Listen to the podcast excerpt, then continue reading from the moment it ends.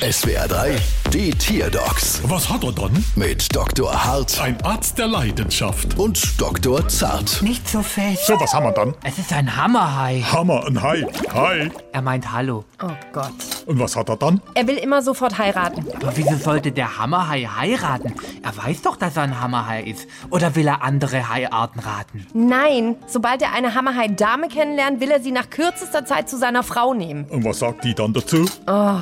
Ja, so blöd war ich auch einmal. Und wenn's auseinandergeht, dann ist es wie bei der Handgranate. Sobald der Ringfahrt ist, ist die Boot auch weg. Her, du kleiner Wasser Casanova. Mama laut.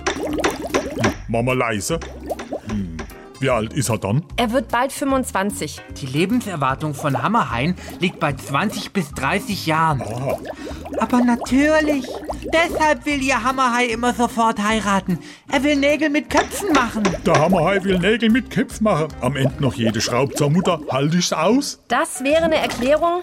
Erst überrumpeln und dann das Weite suchen. Ist überall das Gleiche. Finden Sie? Klar, da Rechnung 2000 Euro. Der nächste bitte. Bald wieder. Was hat er dann?